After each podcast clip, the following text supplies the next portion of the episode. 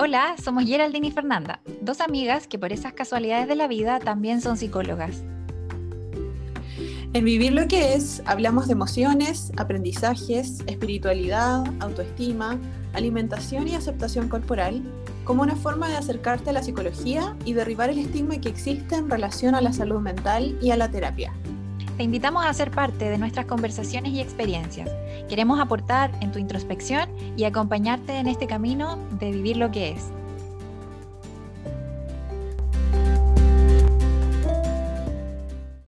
Hola a todas y todos.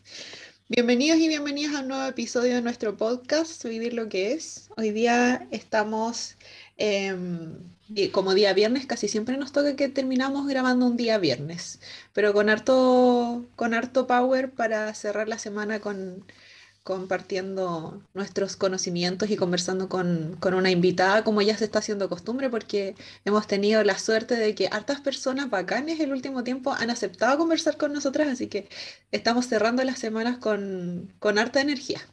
¿Cómo está Ifeño hoy día? Bien, súper entusiasmada porque de verdad que eh, va a ser un tema hoy día con la invitada que tenemos, un tema súper, eh, digamos, rompe paradigmas, siento. Así que estoy muy dispuesta hoy día, muy entusiasmada de aprender de lo que nos puede ella a lo mejor transmitir. Así que por favor, preséntala porque de verdad que espero que esto aporte mucho a la comunidad que está siendo parte del podcast Vivir lo que es. Sí, bueno, la invitada que tenemos hoy día, delante cuando estábamos, antes de grabar, estábamos conversando de que ha sido nuestro, uno de nuestros descubrimientos 2022. y yo le he dicho a algunos pacientes ya como que se la, se la he lanzado, como, oye, te tengo un descubrimiento, un dato, sobre todo los que son de Conce. Eh, su nombre es Carla Rojas y ella la pueden encontrar en redes sociales como Dusana Method, no sé si se pronuncia así o no, ella me va a corregir. Em, y le vamos a dar el espacio para para que ella se presente y nos diga como el detalle de cómo es su trabajo, a qué se dedica, pero a grandes rasgos el, el, el tema que vamos a abordar hoy día tiene que ver con el movimiento intuitivo, con cómo acercarnos a la actividad física desde un punto de vista más compasivo y disfrutable em, y hacer las paces con el cuerpo igual. Así es que estás más que bienvenida, Carla. Muchas gracias por estar acá, por darte el tiempo de conversar con nosotras y siéntete con libertad, como siempre le decimos a nuestras invitadas, de tirarte flores, de presentarte, de contarnos como tu historia, cómo llegaste a esta pega, cómo, cómo la ejecutas día a día, cuál ha sido tu proceso y todo. Gracias por la invitación. Hola a todos los oyentes. Eh, estoy muy contenta de participar y poder compartir un poquito más eh, lo que es Dusana. Eh, bueno, mi nombre es Carla, como, como ya dijeron, soy profesora de educación física. estudié aquí en Conce, en la Universidad de Concepción. terminado mis estudios, me fui inmediatamente a Finlandia. Estudié en Finlandia una un especie de postítulo en Human Science. Y mm, luego me quedé por los países nórdicos, un, rato. Eh, trabajo aproximadamente con personas hace nueve años, desde que estoy en la universidad. Em, he tenido grupos eh, en la universidad, mi primer grupo fue de los estudiantes de la universidad, donde el objetivo era que ellos eh, se movieran, salieran, sobre todo estudiantes de derecho, estudiantes de ingeniería, ¿cierto? Que estaban muchos sentados y llegamos a tener un grupo de 100 alumnos que iban a entrenar después de, hacer, eh, después de sus clases, ¿cierto? Entonces ahí se fue creando un ambiente bien lindo. Em, luego de eso eh, pasé por el área de CrossFit. Fui coach de CrossFit, competí en CrossFit también, y ahí fue donde empezó todo mi trabajo interno con el ejercicio. Eh, más que nada fue darme cuenta de que en realidad estaba haciendo algo que no me hacía bien, eh, debido a la cantidad de horas que me dedicaba a hacer ejercicio, em, debido a que mi trabajo se basaba mucho en mi apariencia, en cómo mm. yo me veía, y en que eso era eh, proporcional al respeto que podía tener de los alumnos. Entonces empecé a tener una controversia entre lo que yo era y lo que quería entregar y entre lo que ellos podían percibir de mí visualmente. Entonces ahí fue una lucha de, entender y de no querer salir del lugar hasta que mi cuerpo ya no aguantó más y tuve una lesión en el hombro, una luxación del hombro que me obligó a estar fuera. Claro. Em, sí, eso fue como el clic, como que ya basta. Claro. para un poco. Sí. Y ahí decidí ya salir del ambiente de CrossFit. Eh, obviamente tengo muy buenos recuerdos, sí, de mis alumnos, sobre todo hay muchos que gracias a eso ellos siguieron entrenando y se siguen en movimiento y todo, pero a mí fue un clic interno, o sea, yo muchos muy buenos recuerdos tengo de, de, mis clases ahí, pero en mí generó un, un, un, movimiento, un caos interno que me hizo eh, entender que no quería yo ser eso ni quería entregar el movimiento desde ese lugar. como modo de introducción. Oye, pero el la media, el medio proceso de iluminación. Oye, pero de verdad siento que... Medio doloroso. Sí, y diste con muchos puntos muy, muy relevantes que, mm, que incluso yo siento que por esta cultura de dieta en la que vivimos, esta idolatría, ¿cierto?, al cuerpo, o sea, imagínate, me imagino el peso que implica el que tú te dediques a esta área, ¿cierto?, como tu profesión, el, el peso que tiene que tener, la presión que tiene que haber respecto a cómo luces o qué tipo de, de actividad realizas, ¿no? Como mm, siento que ahí dijiste una frase súper clave de esto de que el cuerpo ya no dio más, como que el cuerpo hizo su pataleta Um, en base a lo que estabas viviendo, tan, tan, tan pesado para él, ¿no? Sí, es como me hizo un, ya para, o sea, si yo no quería parar por mi cuenta, se tuvo que romper literalmente para que yo pudiera parar. Entonces fue muy triste ese proceso porque yo estaba previa a una competencia. Ah. Entonces, eh, debido a la lesión, yo no pude competir claro. en ese tiempo. Entonces, obviamente, fue, yo me identificaba con todo ese ambiente. A mí se me cayó el mundo. Si tú lo analizas, como que todo, todo lo sostenía ese, ese círculo, ese, mi forma como yo me veía. Ojalá yo pudiera sacar un podio porque así iba a tener más respeto de los alumnos, o iba a ser más reconocida. Eh, entonces, al final eh, me di cuenta de que, bueno, fue lo mejor que pudo pasar. Eh, en el sentido de que era lo que yo no quería, no quería más mostrarme así. Claro. No quería más, no me hacía sentido ejercitarme así. A veces lo hacía sin ganas, ese tiempo también estudiaba, entonces llegaba de hacer clase aquí a las 10 de la noche a mi casa, de repente tenía que llegar a estudiar para un certamen, al otro día partir a las 7 de la mañana, entrenar, hacer clases, volver, estudiar, entrenar. Oh. Ese ritmo de vida me mató. Sí, nadie puede. Mm. Oye, Carlos. Siento que, disculpa, siento que estaba como que quizás lo que te estaba haciendo ruido por lo que te escucho es como que eh, estabas percibiendo que estabas siendo irrespetuosa quizás con tu cuerpo también. Mm, totalmente. Totalmente irrespetuosa de mi ritmo, de no darme descanso. Mi cuerpo estaba muy inflamado. Eso es algo que no se habla en el área de, la actividad física. Nunca he escuchado que alguien me haya dicho, ni siquiera en la universidad, que el hecho de hacer tanto ejercicio provoca una inflamación dentro del cuerpo. Exacto. Y eso es, eh, el, tiene relación con la hormona cortisol, ¿cierto? Entonces, eh, estamos en constante inflamación estamos todo el momento en alerta, en, que el cuerpo siente que está en peligro, que tiene que mantenerse alerta, entonces es un estrés interno constante. Y nadie te explica que el exceso de ejercicio provoca eso, el exceso de, entrenamiento. Entonces, eh, yo estaba con una inflamación pero terrible, o sea, aparte que sufría porque entrenaba tanto según mi mente y no veía los cambios físicos que yo necesitaba oh, ver. De más. Entonces era como una lucha de que entreno tanto, pero ¿por qué no me puedo ver así? ¿Por qué no puedo lograr el cuerpo que yo quiero tener y el cuerpo que me va a generar un poco más de estatus a nivel de las profesoras, a nivel de, las clases, ¿cierto? Entonces era todo un juego mental muy dañino. Mm. Ay, qué bien, qué heavy. Qué heavy. Oye, eh, Carla, ¿y con qué te topaste te topaste con algún libro, con alguna persona, con algún material, con como que empezó a gatillar, porque el ruido de, este, como, de estas faltas de respeto, de esta sensación, de este remesón que tuviste, como que siento que eh, se, te estaban se estaban haciendo anunciar desde antes seguramente, porque ya te venía inquietando, ¿cierto?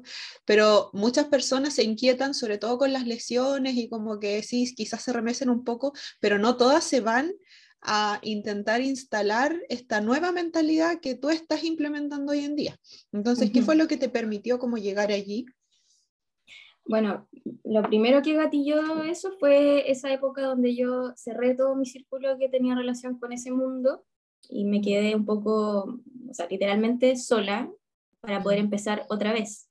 Entonces creo que el, el clic fue como entender que ya el círculo en el que estaba no me hacía sentido mm. en empezar a entender que el trabajo que tenía que hacer era más interno que externo. Entonces empecé también, eh, me apoyé de terapia psicológica, empecé a cambiar mi círculo, llegué a grupos de meditación donde conocí personas que estaban en la misma búsqueda de, de, otras respuestas. Mm. Entonces ahí creé un círculo que hasta el día de hoy me acompaña. Eh, entonces creo que, que el, entorno afecta también un montón, pero el clic fue ese, fue como o me salvo yo ahora o nadie me va a salvar. Entonces tengo que hacer algo. Obviamente fue un tiempo de pausa para mí donde me dediqué a mí totalmente, a sanarme, pues, a sanar mi relación con, conmigo misma, que hasta el día de hoy yo sigo, siempre le digo a las chicas que yo hasta el día de hoy sigo sanando esas cosas. No es como que yo ahora yo puedo, desde aquí yo hablo para afuera, no, siempre todo me, me repercute siempre, algo que cuesta soltar. Y mm, bueno, y, cuando fue la iluminación máxima fue estando fuera de Chile, la verdad. Claro fue en un momento donde yo estaba, bueno, yo vivía en Suecia también y estuve muy bien en Suecia.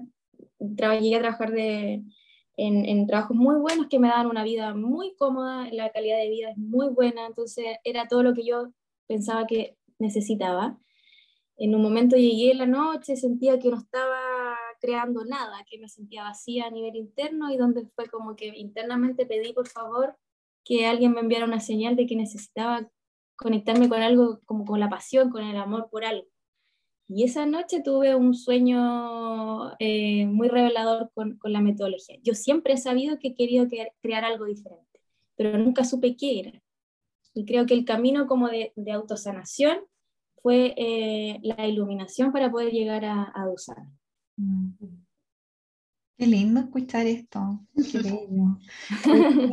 qué, lindo todo lo que, como bien dices tú, como sobre todo acá nosotros igual hacemos harto hincapié de mm, que el trabajo personal, el trabajo interno, el trabajo con el cuerpo, la relación con el cuerpo, la comida, etcétera, es un continuo. O sea, nunca inicia y se acaba. Siempre es un, un revisar, un reorganizar, un re, mm, recalificar o revalorar. Como que constantemente es una invitación a eso porque la rigidez es contraria a, lo que es la vida, la vida es movimiento. Entonces, en ese sentido, como escucharte, me, mm, me, da como este, este mensaje, ¿no? Como, o sea, una cosa es mover el cuerpo, ¿verdad?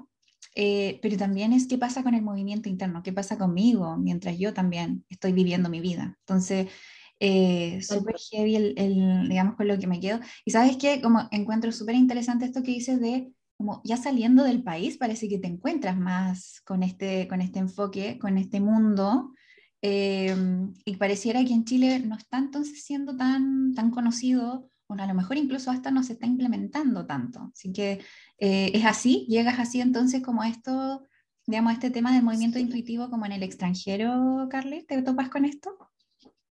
Sí, mira, el entrenamiento intuitivo yo no lo, conozco, no lo conozco, conoce nadie más que trabaje el enfoque. Nació de mí ponerle ese nombre, como de intuitivo. Lo que, sí, lo que sí vivencié en Europa fue mucho la libertad de moverse y la libertad de mostrarse. Entonces, el hecho de yo poder salir con un peto que antes jamás, ni siquiera, nunca se me ha pasado por la cabeza caminar por la calle con un peto, mostrando la pata, jamás. Allá lo pude vivenciar y pude vivir esa aceptación de la gente porque no está ni ahí con nada, te aceptan, no te miran, no te juzgan. Entonces, eh, allá una libertad con el tema del cuerpo eh, mucho mayor que me hizo conectar con más seguridad con eso. Y entendí que ahí hubo algo clave, dije, esto es clave, o sea, la aceptación, el grupo de personas que te rodea para poder sanar la relación con el cuerpo es muy importante. Ahí empecé como a hacerle clic. En mm. Finlandia obviamente también estudié esas, esas relaciones humanas con respecto a a la comida, incluso al deporte. Em, ellos tienen otro concepto de lo que es, o sea, ellos tienen hambre, comen, no se juzgan, no se castigan por después comer. Em, y se ve mucho en los colegios, desde que nacen, desde que se empiezan con, la, con el tema de los colegios, hasta cuando son adultos, tienen una relación muy sana con respecto a su imagen y a sus necesidades. Entonces eso igual fue chocante porque yo me fui en plena como en pleno todavía, yo nunca, me traje baño, olvídate, ¿no? Así como mucha vergüenza de mi cuerpo. Aparte era la única latinoamericana, o sea, era como que no, me sentía muy, muy observada, como, pero obviamente estaba todo en mi mente, pues si no estaba ni ahí con nada. Y el intuitivo, bueno, lo, lo, intuitivo nació porque yo empecé, bueno, Dusana nació de la idea de, de que fuera todo online, online, porque mi, mi, idea era que fuera un movimiento que a mí me acompañara a todas partes. Yo viajo, viajaba bastante, entonces dije, yo quiero que todas podamos viajar y movernos de donde estemos, crear ese hábito como de moverse con libertad en cualquier parte. Entonces siempre, yo no tenía planes de volver a Chile, vine de vacaciones y me quedé por pandemia. Claro. Entonces, eh, ese era mi plan eh, como principal. Y después se fue dando el tema presencial. Perfecto. Sí. ¿Sabes qué, qué, me pasa cuando te escucho? Eh, cuando te escuchaba que te pasó como esta, entre comillas, revelación cuando estás en Europa y, y como la visión que estás teniendo del ejercicio ahora es como esta hambre que también tenemos las personas, ¿cachai? De encontrar algo que realmente nos haga sentido. Mm. Y no solamente hacerlo por un propósito rígido, que generalmente el ejercicio está asociado a un propósito rígido. Socialmente está muy asociado a la pérdida de peso y está muy asociado a hacerlo desde el rechazo. A mí me pasa que de repente me meto ponte tú a Pinterest y veo así como no estoy, no estoy sudando, estás, como es? es? mi grasa brillando, como cuestiones así, ¿cachai? Como frases que entre comillas son motivacionales, pero que uno sabe que provienen desde que la persona asuma que lo va a pasar mal un rato haciendo ejercicio para poder modificar el cuerpo. En cambio, como que siento que el mensaje que al parecer tú estás queriendo transmitirle a las personas que trabajan contigo es, ojalá que sientas hambre de hacer algo, que sientas deseo, impulso de hacer esto porque se siente bien hacerlo, ¿cachai? Mm. Y como se siente tan bien, vas a querer seguirlo haciendo. Y eso es súper intuitivo. Eso es lo que se mantiene en la vida, ¿cachai? Lo que mantenemos en la vida, yo le digo a mis pacientes, lo que tú mantienes en la vida es lo que se siente bien. No vaya a mantener algo que se siente mal. Es así de sencillo. No requiere más ciencia que eso, no requiere más sobreanálisis que eso. Mm. Entonces, me parece como de verdad súper sencillo, pero al mismo tiempo súper mega hiper rupturista. Sí, porque la sociedad en general nos ha enseñado a suprimir los instintos, o sea, es un superpoder que está en silencio. Mm. Entonces, eh, es intuitivo para mí como profe, yo siempre le digo a las chicas, porque yo aprendí a leerlas. Yo tengo que saber cómo interpretar sus gestos corporales, cómo, ver sus caras. Yo sé inmediatamente cuando están pensando otra cosa que no sea ejercicio. Y, y, la intuición para ellas, para saber cuándo parar y cuándo pueden más, cuándo usar más peso, cuándo no. Entonces es como la intuición de conocerme a mí, cuándo pongo límites, cuando ya tengo que dejar de, me siento mejor, me tomo un vasito con agua, siempre les digo eso. La intuición acá en el ejercicio está ahí, en ustedes poner eh, ojo en sus sensaciones.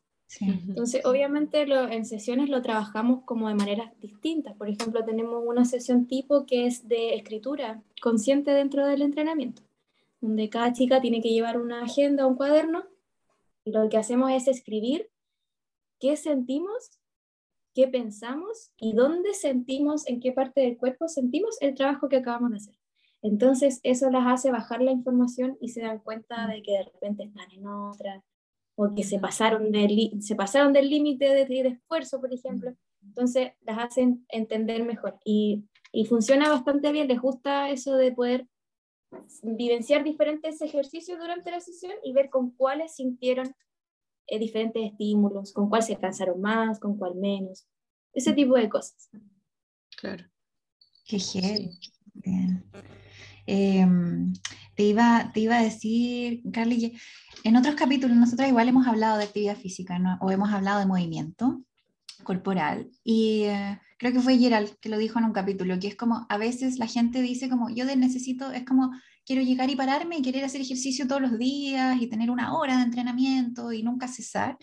Pero la Gerald dijo algo así como, eh, creo que fuiste tú, no me acuerdo, pero creo que sí, que esto de, a veces es necesario hasta ir a terapia antes de llegar y lanzarse, por ejemplo, a hacer ejercicio, ¿no? O sea, si no te encuentras con un entrenador o entrenadora del otro lado que vaya a hacer esto como lo que tú les tratas de mostrar, bajen al cuerpo, revisen sus necesidades, revisen sus límites, eh, a veces es necesario trabajar qué relación tienes tú con tu cuerpo, qué tanto lo respetas, qué tanto lo atiendes, antes de aventurarte en cualquier tipo de clase o gimnasio o entrenamiento.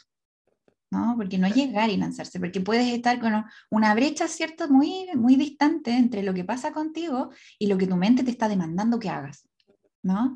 Entonces, como súper nutritivo ese aporte que, que, estás haciendo tú con tu trabajo, siento, y que eh, unifica mucho o potencia mucho lo que trabajamos incluso nosotras dentro de terapia y lo que hemos dicho un montón de veces, igual acá en el podcast.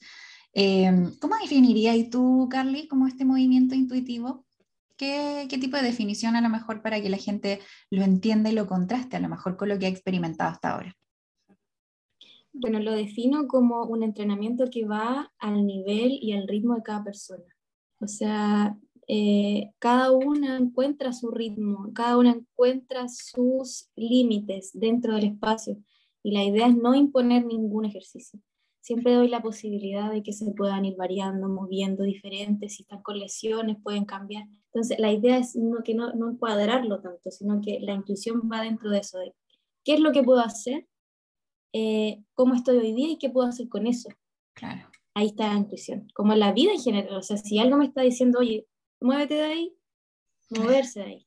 Sí. Entonces lo mismo en el ejercicio. Algo me está diciendo, oye, mi cuerpo me está, no sé, empiezo a ver negro, me está avisando que me voy a marear, que me voy a desmayar, paro.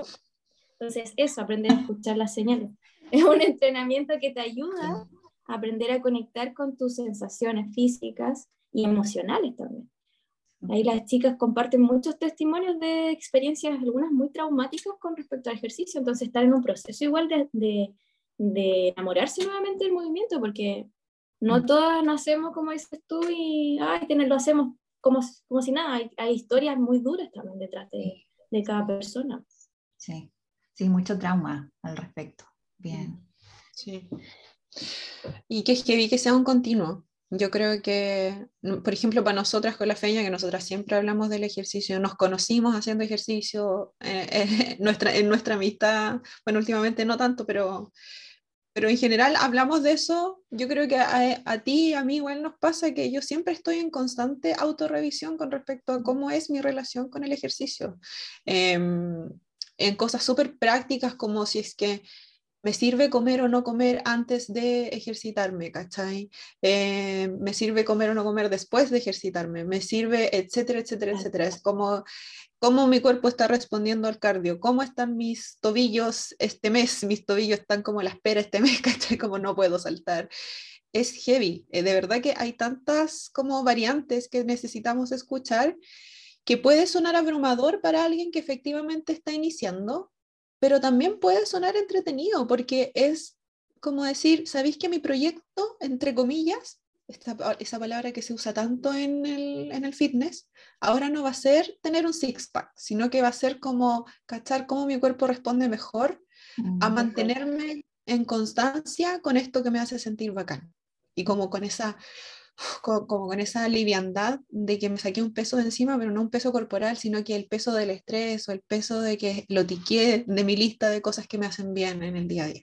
Entonces es un continuo, pero no necesariamente tiene que ser un continuo estresante, eh, sino que puede ser un continuo como realmente desde el autocuidado. Así que, em, súper. Em, yo siento que escuchándonos a las tres, como que las tres hemos tenido historias de una relación con el ejercicio que partió media tóxica y que ha ido, ¿sí o no? y que ha ido como haciéndose más amable con el paso del tiempo.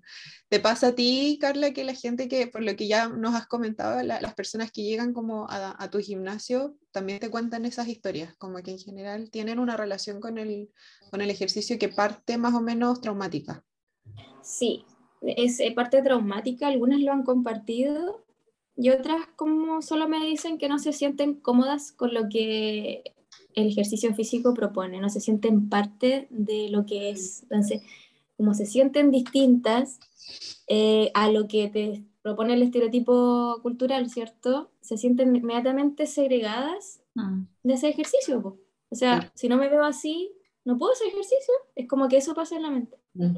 O lo tengo que hacer escondida o con una ropa ancha en mi casa. Exacto. Entonces una chica, una chica compartió una vez, me dejó muy marcada la historia de que estaba en un gimnasio de las líneas, de las líneas famosas y en unas fotos, típicas fotos grupales que hacen como al final, arriba como de tarimas y cosas, eh, como que le dijeron que no, si lo podía, no salir en la foto.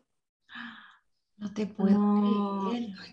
Oye, no, entonces como, yo, yo no puedo creer eso. O sea, dije, ¿cómo puede ser que es súper violento y tú puedes matar a una persona con eso? O sea, la, la matas. Así, en toda su autoestima, en todo lo que ella quiere hacer, eh, fue horrible. Entonces, eh, no lo podía creerlo y bueno, hoy, hasta el día de hoy sigue yendo. Em, está bien y todo, pero esa historia yo encuentro que son, y, me siento como con vergüenza de mi propia profesión igual, de cómo podemos, o sea, ser tan poco humanos con respecto a estar tratando a una persona, o sea, no puedes decirle no salgas de la foto, o sea, no salgas de la foto, no, un grupito nomás va a salir. Así, ¿qué es eso? Y no es tan extraño eso, yo creo que pasa mucho. Al final se termina tanto, pero sí, se era muy normalizado. Se termina viendo esto como una cosa elitista del tema del ejercicio, del movimiento, ¿ah? como, o sea, vas al gimnasio X o no, es como elitista, como, no, es que ciertas personas son las que pueden llegar a tener estas rutinas o estas, estos entrenamientos, ¿cierto? Em, o estos cuerpos, ¿no? Como, como lucen estos cuerpos. Y, y precisamente eso que dices tú, como que hay mucha gente que ha tenido experiencias traumáticas con el ejercicio, con el movimiento en general, y se, aíslan de eso o se lo, lo, sacan de su vida, siendo que es un sitio que debiese ser en nuestra vida, debiese estar, ser, parte de nuestra vida, eh, porque trae mucho bienestar, ayuda mucho a la salud mental, no solo a la salud física. Entonces, no es un sitio del cual uno debiese tener como poder tomar la decisión de si estoy en él o no, sino que debiese ser proclamado como un derecho, ¿no? El tener exceso o espacios de esto, digamos, de movimiento corporal eh, pero eso que cuentas tú, precisamente es lo que, por ejemplo, nosotras con la Gerald nos encontramos en consulta. Gente que ha tenido malas experiencias y ha dejado de, lado todo ese mundo, em, o porque, porque han intentado y su cuerpo no se ha modificado, lo dejan, porque es como, ¿para qué sigo acá si no veo resultados, por ejemplo? Entonces, es una relación súper de amor y odio que nosotras empezamos a ver. Me imagino que concuerdas que, lo, que te lo comparten, digamos, las personas con las cuales tú acompañas. Sí, sí, bueno, el tema de, bueno, el enfoque HAES también lo trabajamos dentro de las, de las clases, como me preguntan ya, pero ¿cómo lo trabajas? O sea, yo no le estoy repitiendo todo el rato a las chicas, eh, tu cuerpo está súper bien, no sé qué, no, no, no, es como no reforzar lo otro. Por ejemplo, el hecho ya de que ellas se sientan bien solamente, el hecho de que lo disfruten, que se rían, el hecho de no decir, ya, vamos a hacer esto porque esto va a quemar tal cosa que comieron, no, eso que es lo que comúnmente escuchamos, tratar de no hacerlo. el mm. hecho de que ellas se sientan cómodas y ellas mismas han generado un ambiente también de respeto y aceptación entre ellas mismas. O sea, eh, el, acompañarse, el decirse, oye, qué linda estás hoy día, eh, oye, súper bien, hoy día trabajaste con más peso, qué bueno, ¿cómo te sentiste? Así, eso se va dando. Entonces, es como no tengo vergüenza de mostrarme porque sé que aquí no me van a juzgar. Y eso ya es eh, para ellas maravilloso y para mí más todavía, de que ellas hayan creado también esa atmósfera tan, tan bonita. Sí, sí. Siento que es un aporte súper, es un aporte gigantesco porque eh, con lo que hablaba eh, hace un rato de este trauma que se genera en las personas, esta aversión que se genera hacia la actividad física, hacia consultar con profesionales si es que he sido discriminado por mi peso, por ejemplo, hacia un montón de cosas.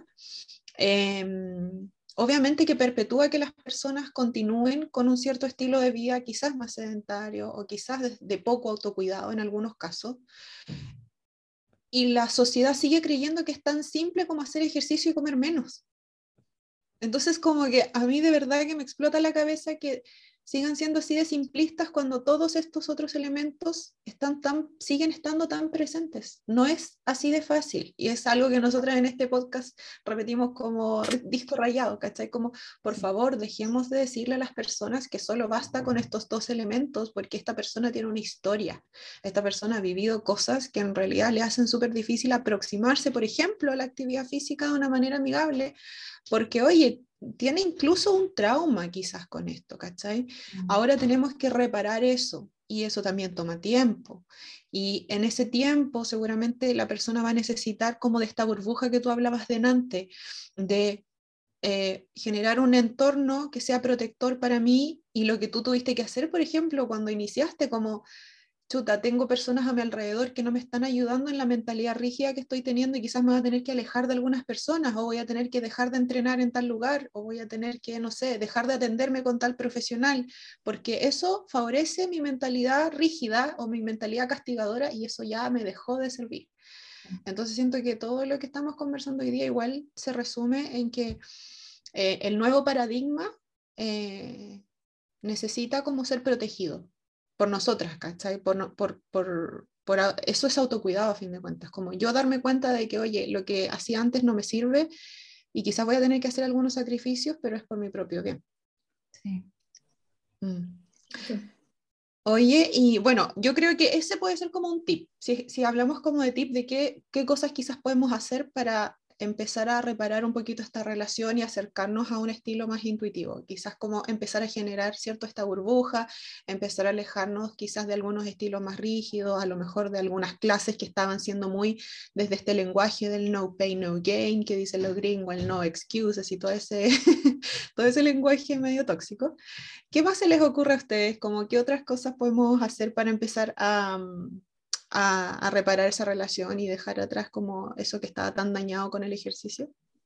Mm, yo creo que también, yo lo que le digo a las chicas, que Dusana es como un laboratorio. O sea, acá van a venir a sanar, ojalá, la relación con el ejercicio. Pero hacer ejercicio y moverse puede ser desde hacer entrenamiento funcional hasta ir a hacer un trekking, hasta caminar todos los días, no sé, cruzar el puente caminando, volver, o ir a mi trabajo en bicicleta. Ya es movimiento eso, es un movimiento. Entonces, la idea no es que sea que considerado el ejercicio solamente como voy al gimnasio, entreno una hora y eso es ejercicio, sino que todo cambiar el concepto de movimiento mm. y sentirse bien con eso, porque a veces, bueno, mi experiencia era como si yo hacía un trekking de nueve horas, para mí no contaba como ejercicio porque no había ido al gimnasio. Claro. O sea, entonces, ese, ese concepto de que ejercicio es solo ir al gimnasio, sí. también hay que tratar de erradicarlo. Mm. Creo que ese es un, buen concepto que trato de decirle a las chicas, como, oye, no importa si no viniste hoy día, no te sientas mal, eh, está bien, esto es como un laboratorio, ojalá después de esto ustedes sean capaces de moverse en cualquier lugar, imponer su punto de vista, y cuando alguien quiera pasar por ustedes, como pasarlas a llevar, poner el freno, decir, oye, nadie te preguntó, no me digas nada sobre mi cuerpo, no te pregunté nada, no quiero tu opinión, adiós. Mm. Eh, ser como agarrar fuerza para salir de nuevo al mundo que todavía está, yo creo, un poquito más tarde en, en mostrar el ejercicio desde ese lugar, pues. claramente no es lo que vende. Mm. Sí. igual, yo igual aportaría o reforzaría mucho esto que dicen ustedes de hacer mucha tribu en esto y de mm, que es lo que siempre reiteramos nosotros, hacer tribu en las cosas que estás viviendo, que estás tratando de experimentar. Em, y sí, validar, gente, validen hasta cuando hacen aseo en su casa, porque o se cambian de casa y mover caja y mover cuestiones, todo es válido, todo es movimiento, todo si requirió esfuerzo, te moviste tu cuerpo, eso ya hay que validarlo, no podemos invisibilizarlo. Lo otro que yo podría añadir es que dejemos de normalizar el tener una relación conflictiva con el ejercicio. Porque muchas veces, si te das cuenta, en conversaciones podemos hablar como, ay, ahí me carga, no, yo también, no, olvídate, yo no me veo corriendo. ¿no? Entonces, como que se normaliza mucho esto de hablar del, ese no es mi sitio, eso no es para mí, no, eso jamás, ¿no? Entonces, dejar de normalizar que haya una relación conflictiva o traumática o dolorosa con el movimiento, eh, buscar ayuda para poder sanarla, porque es posible, porque te estás perdiendo de un sitio que puede ser muy valioso para ti, el tema de moverte, ¿no? Mover el cuerpo. Y mm, en ese sentido, como... Eh, cambiar entonces como la, la identidad que yo forjaba alrededor como ayudarte a eso, ¿no? Como de decir, oye, puede que yo sea una gran deportista, la tengo dentro mío, pero con esta idea que yo tengo mía, me lo está impidiendo. Me, está, me la está impidiendo como experimentar. Entonces, eso aportaría yo, como para que los quienes nos escuchan empiecen a revisar en su interior. Mm. también puede, bueno, nosotros también trabajamos un tema del qué me estoy diciendo por mientras hago ejercicio y durante la vida en general, el día, porque el, la mayor porcentaje de cosas son, o sea, el lenguaje verbal es un porcentaje solamente de lo que uno se dice, pero el, tema de la intención, el pensamiento interno está recurrente y se da mucho el tema de hablarse de mala forma, ay, esto lo hice pésimo, ay, me veo horrible, ay, no sé qué. Entonces siempre les cuento que cuando yo empecé con todo esto, me basé mucho en, la, en el estudio de Masaru Emoto, que son los mensajes del agua, Entonces hablaba de que cómo intenciona el agua, y considerando que nosotras somos un gran porcentaje de agua, cómo si el agua que él hizo en su experimento se pudrió al hablarle de manera de, con rechazo, hablarle de odio, hablarle de es horrible, ¿qué pasa con el agua que estoy eh, internamente? Entonces le digo, chiquillas, o sea, tratemos de cambiar esas frases por cosas más amorosas. Si no, no, no estoy diciendo que digan amo mi cuerpo de un día para otro. No es fácil decir eso. ¿ya? Pero sí tratarnos con respeto. Como eso, eso de respeto. Entonces, por eso siempre al final de cada clase tenemos una, una pequeña meditación muy cortita, ¿sí? Donde hacemos la intención, como de la gratitud al cuerpo. Una, es como una pequeña ceremonia que se hace, donde son cinco minutos, tres minutos de repente, donde bajo las revoluciones y envío la señal a mi cuerpo de que hay que descansar, respiro y me agradezco. Y eso ya es, una, es un espacio para que ellas puedan darse ese espacio de agradecerse y enviar esa luz a su agüita interna, que igual hay que cuidar. Entonces, ese concepto como de empezar a pensar en lo que estoy diciéndome, escucharme cuando me vea en el espejo y digo, ay, me veo horrible. Como decir, oh, no, esto ya no puede seguir así. No puedo hablarme de esta manera. Claro. Mm. Que me genera una disonancia, como, oye, ¿por qué me estoy tratando así acá si en realidad esto ya no, no corresponde? Ya tengo más información en mi cabeza y la información me dice que esto no va por ahí. Oye, yo confirmo, yo estoy haciendo eso intuitivamente. como que de la nada me salió un día, creo que se lo dije a la peña conversando un día, como que en la, en la elongación me salió esto como de elongar esto. Y dije, ¡ay, que se siente bien esto! Y como que empecé a darle gracias al cuerpo y se siente muy, como cerrar con esa práctica se siente bacán, mm. se siente muy rico. Se ve un acto muy pequeño, pero es grande. Sí. Oye, Carly, otra pregunta que siento que igual nosotros igual lo mencionamos mucho, eh, y yo igual lo reitero bastante en consulta, esto de tener ojo con estas frases de dale a la motivación, hay que tener fuerza de voluntad, ¿cierto? Hay que tener esta disciplina, ¿Eso es compatible con un enfoque como este de movimiento intuitivo, Carly? ¿Qué dirías tú?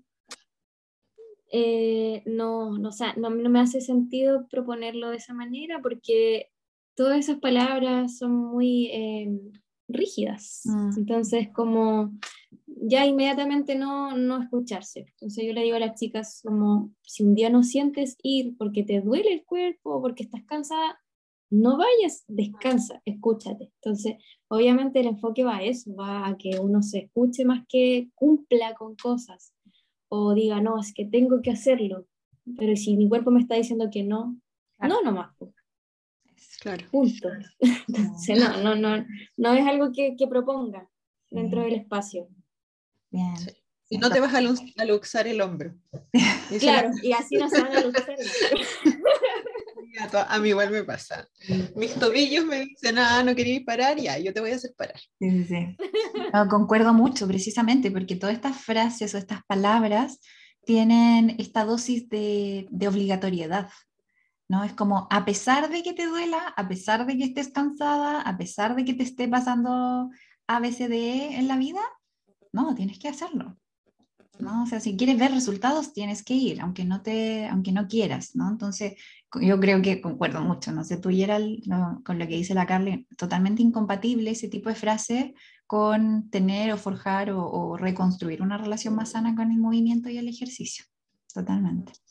Sí, es muy 2000, 2020, 2021 esa cuestión. el tema de la disciplina, y sabes que me pasa mucho que mm, al menos mis pacientes me dicen, pero es que Geraldine, la disciplina no es mala, porque la yo entiendo que la motivación no es necesaria, pero la disciplina me asegura hacer cosas que, que son buenas para mí. Sí, entiendo de dónde proviene ese pensamiento. El tema está en que generalmente las personas utilizan la disciplina como, como tú decías, Feña, para concentrarse en ciertos objetivos que son rígidos y que son em, en muchos casos incluso numéricos, ¿cachai? Entonces, si claro, tú estás haciendo cosas de manera forzosa y desconectada de cómo se siente tu cuerpo, porque quieres lograr esos objetivos, esa, entre comillas, disciplina va a terminar siendo más dañina. Si tú estás escuchando a tu cuerpo constantemente y efectivamente estás haciendo las cosas cuando se sienten bien, igual vas a poder ser constante. Mm. Y de hecho, cuando te detengas, no te vas a detener un mes completo, te vaya a detener una semana ¿cachai? En cambio, cuando, cuando la disciplina o la fuerza de voluntad se corta, te hace detenerte por mucho rato, porque tu mente asocia la fuerza de voluntad con este elástico que se estira y que es más o menos doloroso y que es medio sufrido, entonces como que dice, ya, como no quiero volver a eso, dame un break mm. largo mm. y paremos durante harto rato y como es esta mentalidad de todo nada, ¿cachai? Y después retomemos. Eh, y termina siendo más problemático, que es lo mismo que pasa con la comida, que nosotras siempre hablamos, siempre hablamos acá, y, ¿para qué vamos a entrar en ese tema? Pero eh, estoy de acuerdo con ustedes. Em, eh, sí, de todas maneras siento que no, no es compatible. Lo intuitivo suena, de hecho, como que las palabras suenan... Sí, eh, antónimos. Sí, Vibran diferente. Igual que me da risa cuando las chiquillas me dicen, ya, pero Carlita, profe, ¿cuándo? ¿Usted entrena todos los días? Y yo dije, no, la verdad, esta semana no entrenó. No he hecho ejercicio esta semana, ejercicio así tal cual no. Eh, ¿y, qué, y me preguntan mucho, pues, como, ¿qué hago? Y todo. No, descanso, cuando quiero moverme me muevo, generalmente entreno en mi casa.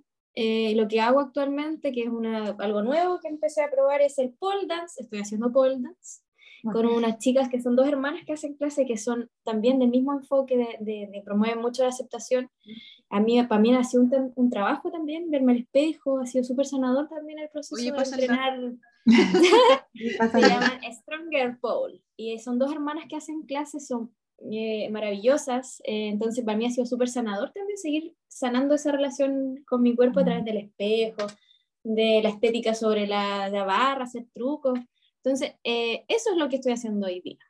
Entonces, cuando ellas me escuchan como, pero ay, yo pensé que entrenaba todos los días, yo dije, no, no, yo tengo que escucharme. Si un día no siento energía para hacerlo, no lo hago y está bien. Entonces, trato también de, de aplicarlo en mí.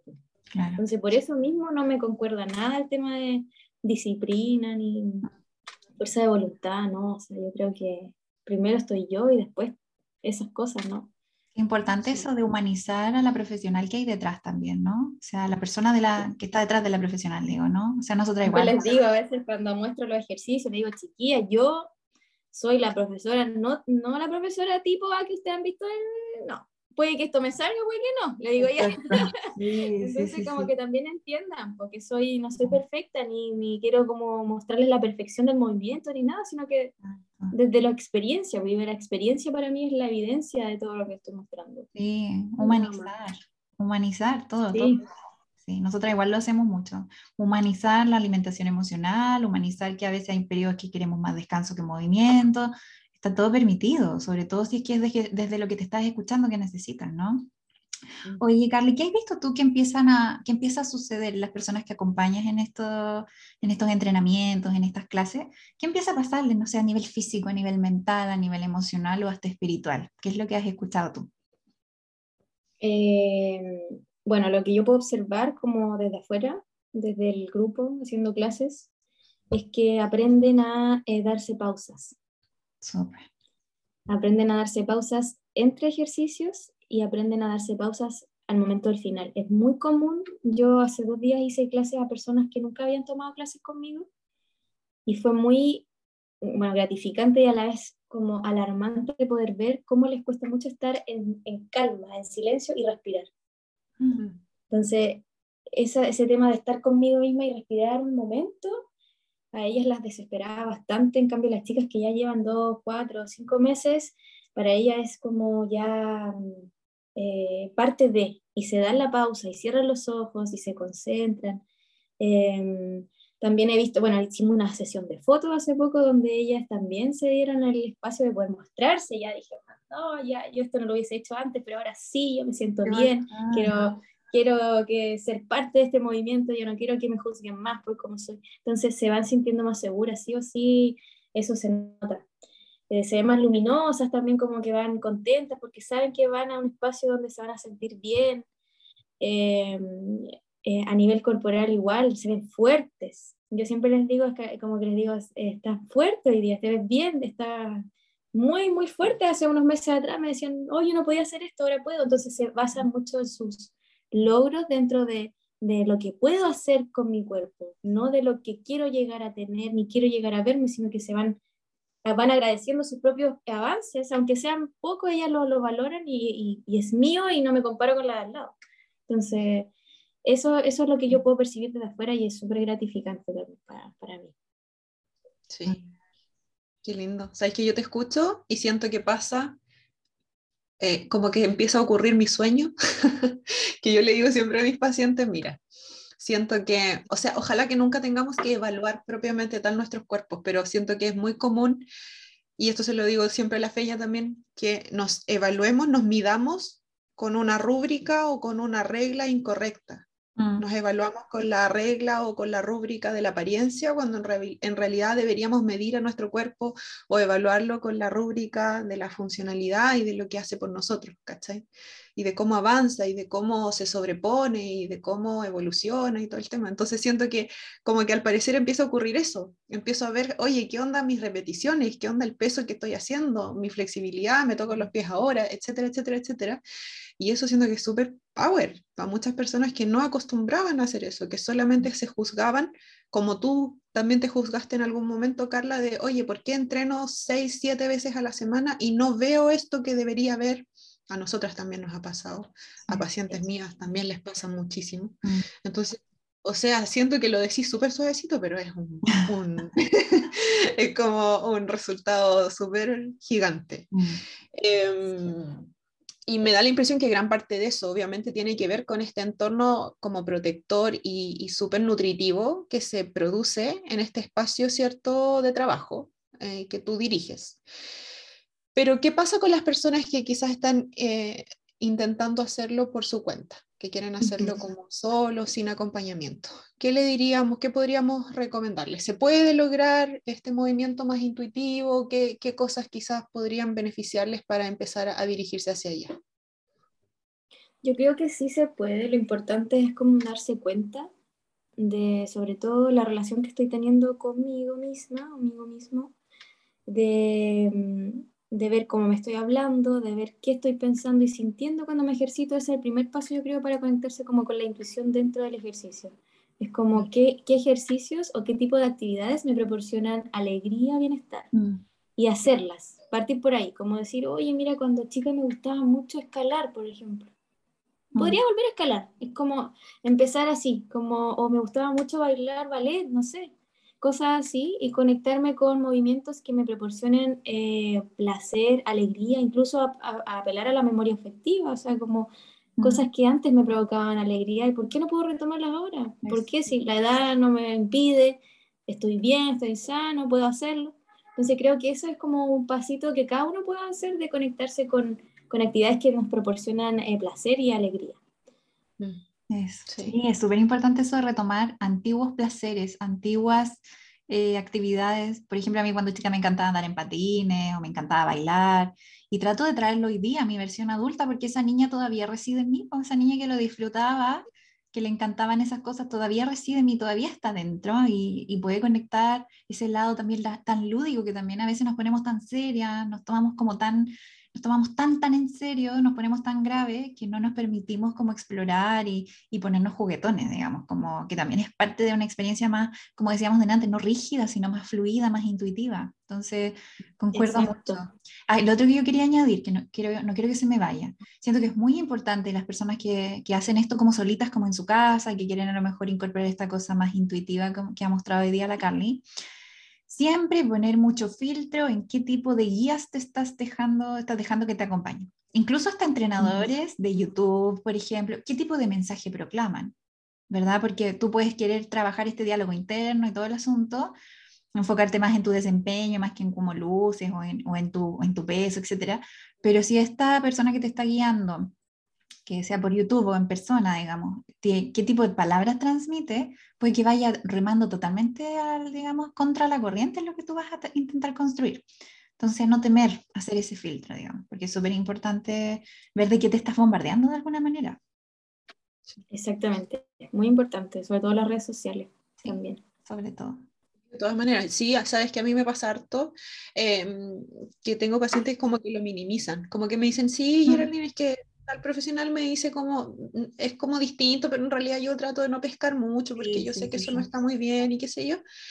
Yo le digo sí, pero tú tienes un historial con esto y por lo tanto eres sensible a este tipo de mensajes. Entonces tú dices que quizás como que tratas de dejarlo de lado, pero hay una parte de ti que sí, seguramente igual lo absorbe, que sí queda dando vueltas.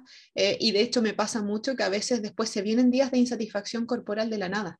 Me dicen así como, oye, ¿sabéis que estaba súper bien y me sentía súper bien? Y el otro día me dieron ganas así como de no salir y de hecho me invitaron a tal lugar y no fui porque no, me sentía que nada me quedaba bien. y no sé por qué porque, oye, las antenitas están paradas, el radar está siempre funcionando, lamentablemente.